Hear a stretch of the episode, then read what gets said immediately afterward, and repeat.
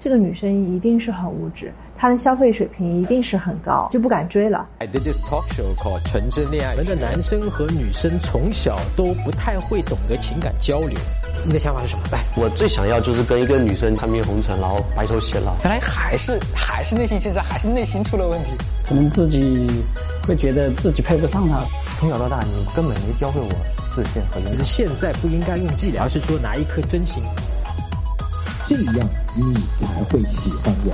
一起向前走，给我们我们的生活变得更好，找到并成为真正的自己。你好，我是陈真。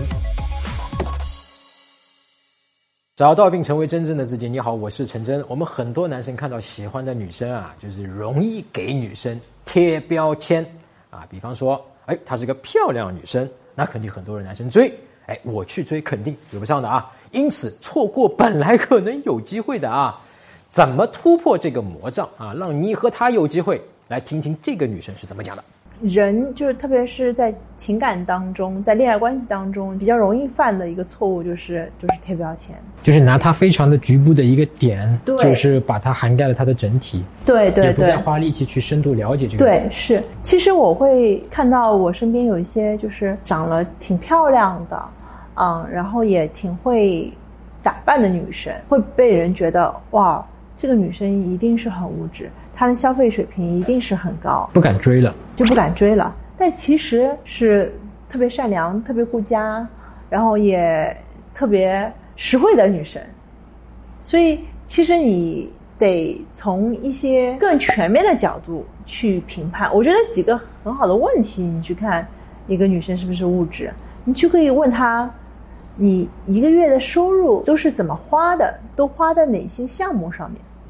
常规的性的项目是怎么样的？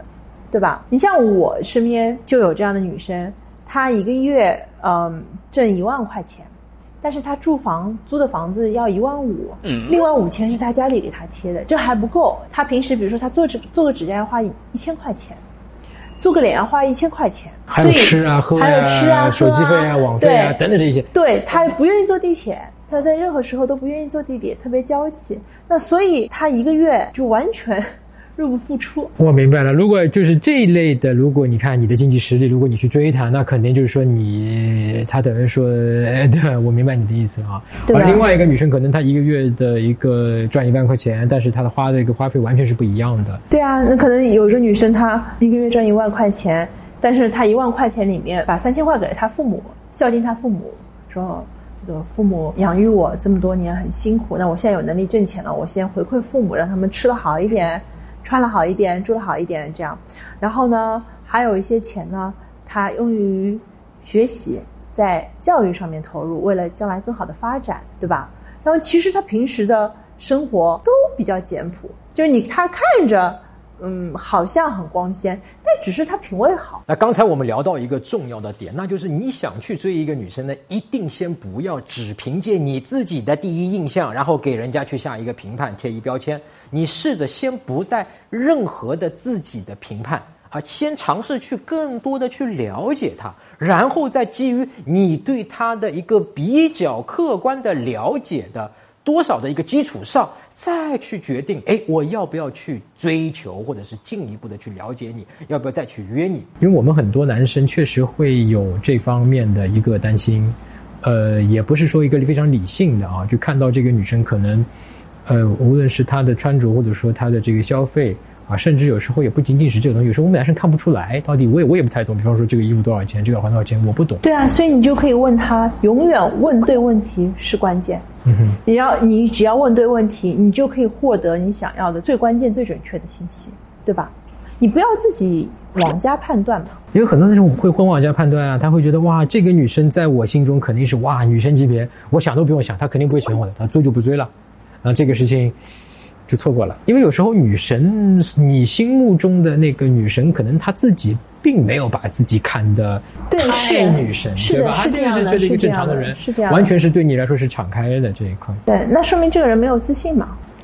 说白了就是他自己可能也不想要得到这么好的东西。但凡他内心是有很强烈的意愿的，他再加上他是一个很有自信的人，他一定会付诸行动的。他没有付诸行动，最终还是他自身的原因。要不就是他是内心很自卑的人，要不他对没有正确的客观的认知，要不就是他其实就是一个蛮懒惰的人，他不愿意为了更好的东西而付出更多的努力。其实大部分的时候，并不是我们男生啊不愿意或者不想付出，而是不敢付出。那归根到底呢，是害怕受伤啊，受到伤害，以前可能被拒绝过，对吧？这种怕受伤的情绪，影响我们和女生的相处，影响我们对别人展现我们最真实的自己，也就是最有魅力的自己。找到并成为真正的自己。我们下周再见。